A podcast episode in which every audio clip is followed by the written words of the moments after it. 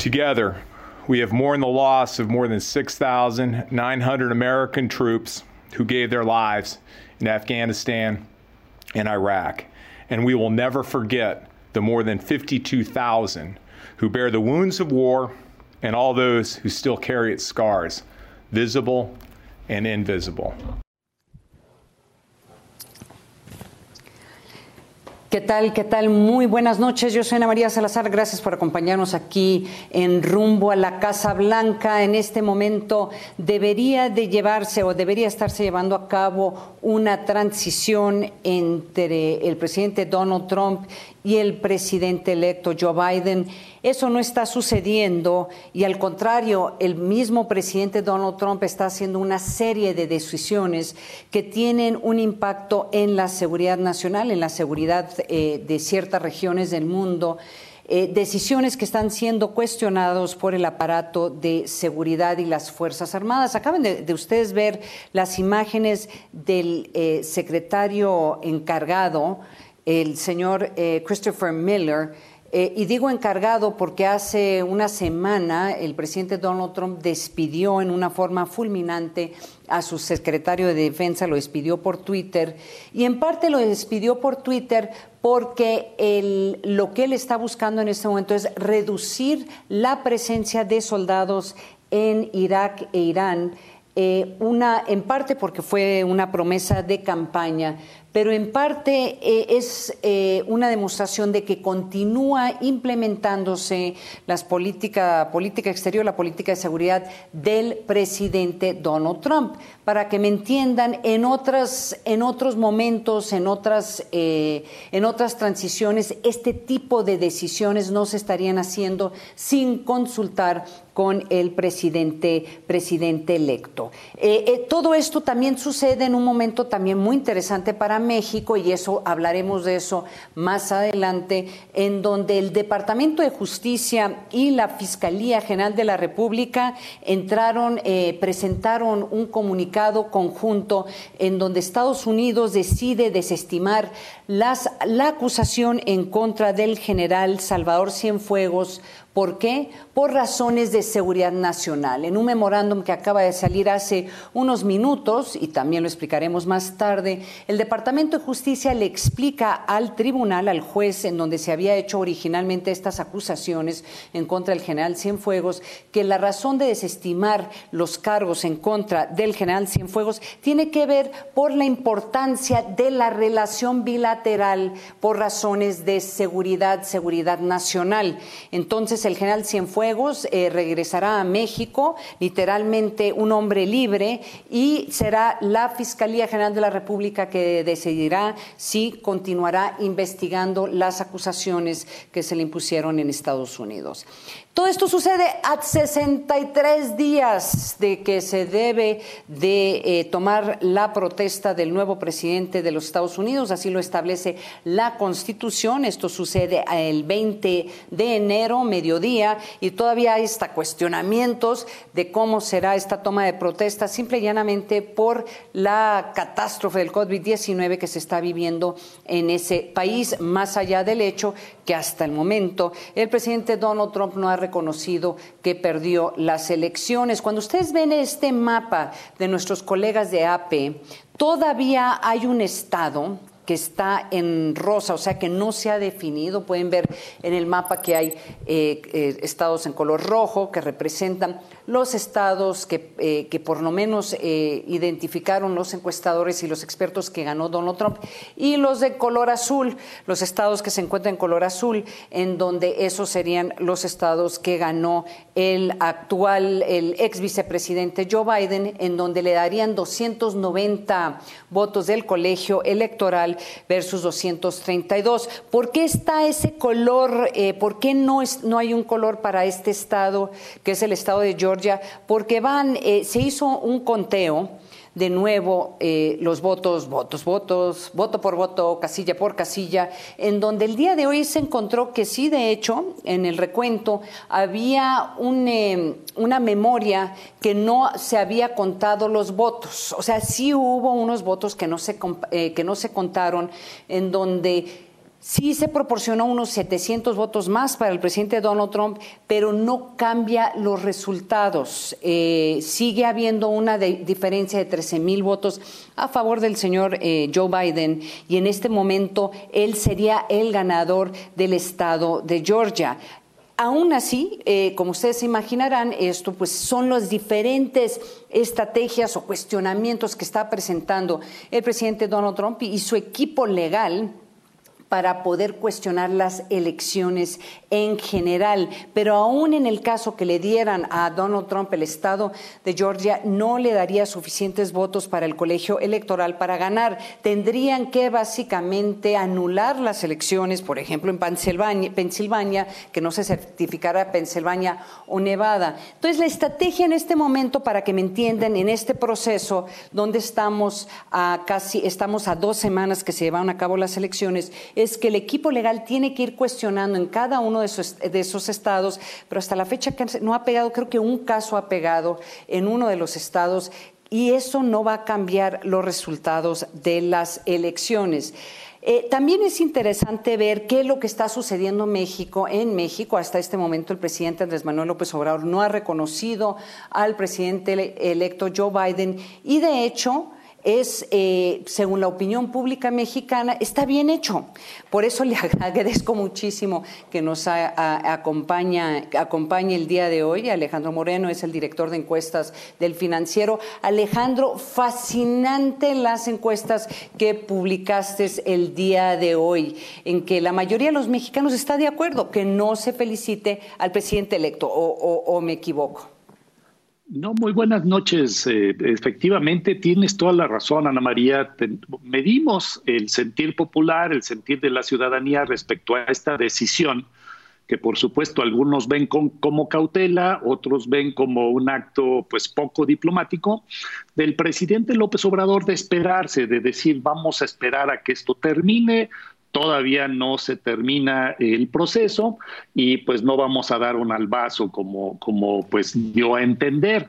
57% eh, de nuestros encuestados a nivel nacional, Ana María, aprueba, respalda la decisión de López Obrador de aguantar la felicitación, con todo y que dijimos en la pregunta que ya muchos otros presidentes habían felicitado a Joe Biden, 57% está de acuerdo, aprueba que el presidente López Obrador se espere y 25% desaprueba. Es decir, estamos hablando de una mayoría de respaldo.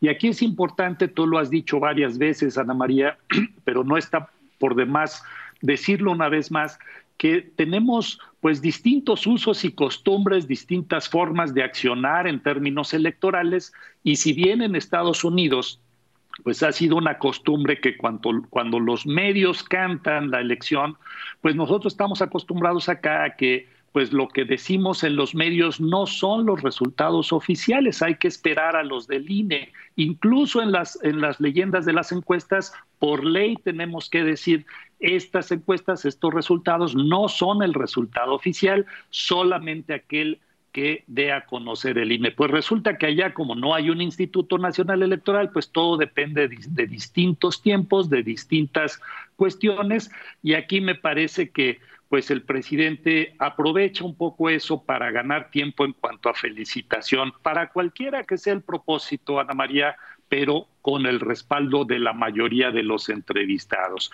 Cuando les preguntamos si eso, si creen que, digamos, este esta decisión de dilatar cualquier tipo de felicitación afecte o no la próxima relación bilateral. Nuevamente la mayoría nos dice que no creen que afecte nada, 16% cree que de hecho va a ayudar y 20% que va a perjudicar la relación, pues lo más probablemente, dadas las tendencias, dado lo que sabemos, dado lo que ya explicas, con el nuevo presidente Joe Biden. Pero de nuevo, esto de manera extraoficial, más por usos y costumbres que por un proceso concluido, Ana María. Mira, también interesante de, la encuesta, que, de esta encuesta, Alejandro, es que, por lo menos en términos de percepción, los mexicanos creen que fue una, fue unas elecciones eh, justas, ¿no? O sea, que sí como que tienen confianza en los resultados de las elecciones. Cambió la percepción, Ana María. Fíjate que lo medimos en octubre, previa a la elección, una semana, dos semanas antes. Y había opinión dividida. 43% nos decía que esperaba unas elecciones limpias contra 37% fraudulentas.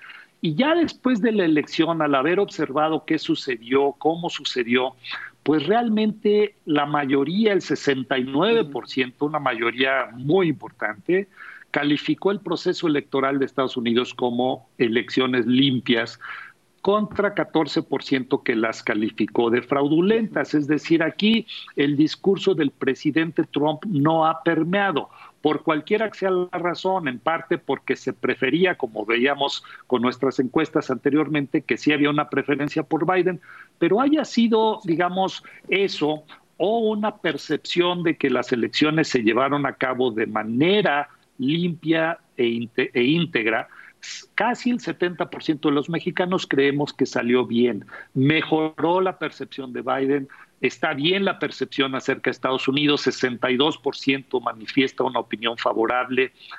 Y lo que también medimos, Ana María, que me parece que puede ser de interés, es que pues también se percibe que el presidente Donald Trump tiene deseos, tiene la intención de tratar de quedarse pues por cualquier día en la presidencia.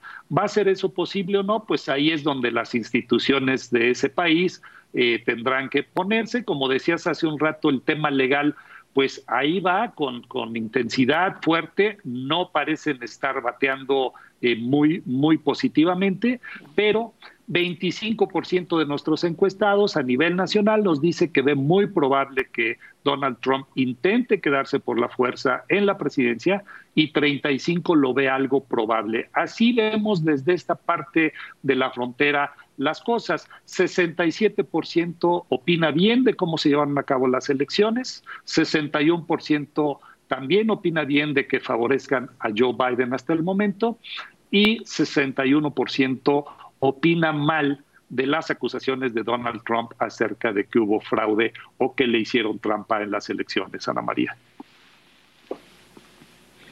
Alejandro, explícame una cosa. Estoy tratando de entender esta cifra o esta, este dato de que, el, eh, de que la mayoría de las personas que encuestaste, creo que fue el 57, este, 57% estaba de acuerdo con el presidente de no felicitar al presidente electo. Entonces, yo te pregunto, ¿es por la, porque eh, la credibilidad que tiene el presidente Andrés Manuel López Obrador eh, en, los encuestados en donde, porque él lo recomienda, porque él lo hace, le da una credibilidad eh, mucho o inusual tal vez a este tipo de decisiones, o porque sí los, eh, las personas que encuestaste están haciendo su decisión o su opinión está basado en lo que están viendo en televisión.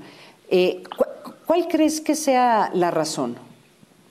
Yo creo que confluyen varios aspectos. Me parece que uno sí refleja claramente el hecho de que la mayoría aprueba al presidente y que va a respaldar muchas de sus decisiones. No quiere decir que sean incondicionales. Ya hemos visto que hay asuntos donde efectivamente quienes le siguen y le apoyan no necesariamente están de acuerdo con sus decisiones. En este caso sí, y refleja en buena medida sus propios niveles de pues de credibilidad y de apoyo popular. Por otro lado, me parece, Ana María, obviamente aquí podemos discrepar desde el punto de vista de expertos, pero que creo que para la opinión pública es importante. El presidente escogió bien el argumento, dijo esto no ha terminado, falta hay que esperar hasta el último momento y creo que ahí apeló también a la paciencia de los mexicanos, sobre todo quienes le siguen. Sí tuvo de repente un desliz al decir que pues eh, en 2006 a él hicieron esos madruguetes y empezaron a felicitar a otro candidato cuando no debió hacer. Me parece que ese, ese vínculo con su propia experiencia fue ya haber hablado un poquito de más, pero el argumento del presidente de esperarse, esto no ha terminado, sigue el conteo, ahí está el tema de Georgia. Por supuesto, es improbable, es o altamente improbable que se revierta el tema de la votación. Me parece que Joe Biden eventualmente es altamente probable ser ratificado como el presidente electo. Sin embargo, la decisión de López Obrador de haber apelado a esta todavía indefinición, todavía proceso eh, no terminado, pues me parece que se compró. Ahora, políticamente, como dije hace un rato, pues sí le compra tiempo al presidente y no parece haber tenido, Ana María, algún costo político por lo menos en México. Sí hay gente descontenta con la decisión, hemos visto en redes sociales que no gustó, que parece que no es diplomáticamente el camino, pero en términos de su capital político, de, de su apoyo político, pues no parece haber tenido un mayor costo haberse inclinado por esta decisión de no reconocer hasta que llegue el momento. Pues a final de cuentas sería la, desde la óptica política del presidente Andrés Manuel López Obrador, entonces sería la sería la decisión eh, la decisión correcta. Oye, Alejandro, eh, seguramente vamos a tardar meses en tratar de entender cómo le, cómo, qué tan certeras fueron las encuestas en este proceso electoral, en donde se esperaba que los demócratas les iría mejor, por lo menos para las elecciones en el Congreso, y no, les fue tan bien. Eh, parece que había más esperanzas de que ya a estas alturas se hubiera definido que eh, los demócratas eh, también controlaban el Senado, aunque había dudas en esas encuestas si eso podría suceder, pero veremos la segunda vuelta en Georgia a ver quién gana estos dos escaños que se estarían, que se estarían votando en, a principios de enero. pero a nivel nacional, la diferencia entre Donald Trump y Joe Biden pues fue creo que más cercana, no, no, no, no arrasó Joe Biden en una forma que hubieran querido los demócratas. O sea, ¿qué, evaluación le das tú a las encuestas? Mira, yo creo que hay varias maneras de verlas. En general se soltó una crítica, eh, desde mi punto de vista, un poco apresurada, también un poco injusta contra las encuestas, porque se dio la idea de que habían fallado de manera magna. Me parece que al hacer una evaluación preliminar no es el caso. Sí hay encuestas muy buenas, hay encuestas muy malas, hay estados eh, eh, no tan bien estimados, pero en general creo que el balance es mucho más favorable de lo que se quiso pensar en un principio. Me parece que eh, nos faltó paciencia ahí para esperar resultados, Ana María, pero creo que la evaluación que sí va, se está haciendo de manera más consciente, sí va a tardar, y va a ser muy reveladora de varias cosas, cambios en metodologías, ajustes en ponderaciones, muchas cosas que son técnicas, pero que más allá de lo técnico podemos decir que se desempeñaron de manera general bastante bien, nos dieron a conocer eh, quién estaba, qué tipo de votantes estaba con qué candidato y cuáles eran los estados más probables que ganara cada uno de ellos, así como aquellos que estaban en el aire. De hecho, lo comentamos aquí, en varios la moneda está en el aire, se puede inclinar. Hay una confusión con los pronósticos que daban 90% de probabilidad, creo que ahí hay una labor educativa todavía por delante cómo leer los pronósticos, cómo entenderlos. No son la encuesta como tal, se utilizan encuestas, pero no es la encuesta como tal, y creo que eso también hay que distinguirlo, Ana María, es decir, son ejercicios diferentes. Ahora, sí se esperaba de alguna manera un poco, y me parece que ahí es más la lectura de estos ejercicios, esta famosa ola azul.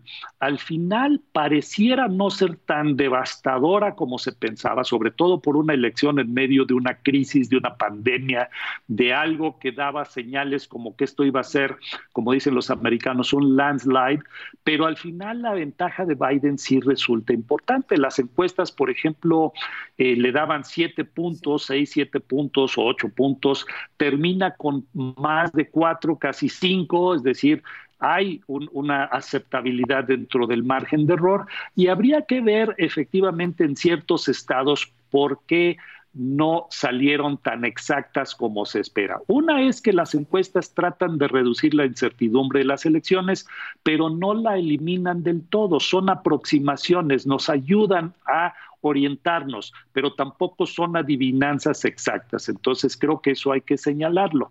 Por otro lado, sí nos enfrentamos en Estados Unidos a, una, a un cambio metodológico importante.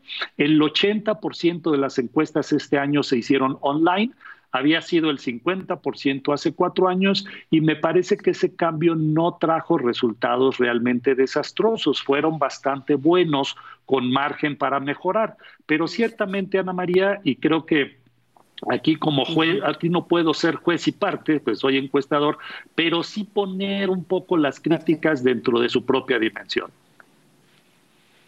Sí, bueno, Alejandro, pues vamos a seguir con analizando no solamente las encuestas, pero tenemos que esperarnos a que ya por fin ya tengan, eh, pues que se vean bien los resultados, especialmente en Georgia, a ver qué va a pasar en Georgia en enero con el recuento de votos y la, segunda vuelta para el Senado. Muchísimas gracias, Alejandro Moreno, eh, director de encuestas para el financiero. Nos vamos a un corte y regresando vamos a hablar sobre el hecho de que viene regreso el general Cienfuegos. Fue una decisión sorprendente el Departamento de Justicia. Lo veremos al regreso. No se vaya.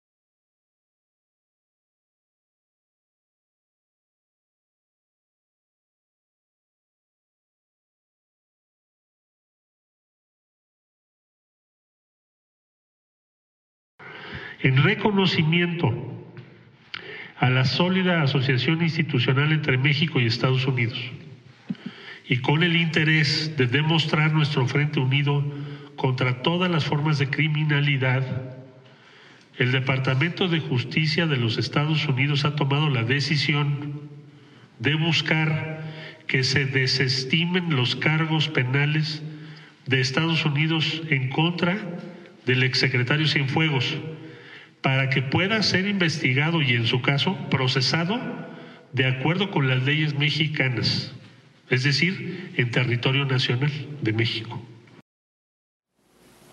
Esto es parte de una conferencia de prensa que dio el secretario de Relaciones Exteriores, Marcelo Ebrard, esta tarde, a las 5 de la tarde, cuando se había publicado un comunicado de prensa conjunto entre el Departamento de Justicia y la Fiscalía General de la Nación, en donde se anunciaba que el, Departamento de Justicia iba a desestimar los cargos en contra del general Cienfuegos. Había un poco de confusión inicialmente, cuestionamientos de qué significaba esto, era parte de una trama política y hace una media hora salió ya un comunicado en donde en un memorándum el Departamento de Justicia le explica a la juez, porque hay que recordar que sí había un indictment, había una acusación formal que respondía a pruebas que habían presentado los fiscales en Nueva York, tenían que, tienen que explicarle por qué estaba pidiendo el Departamento de Justicia que se desestimaran estos, eh, estas acusaciones.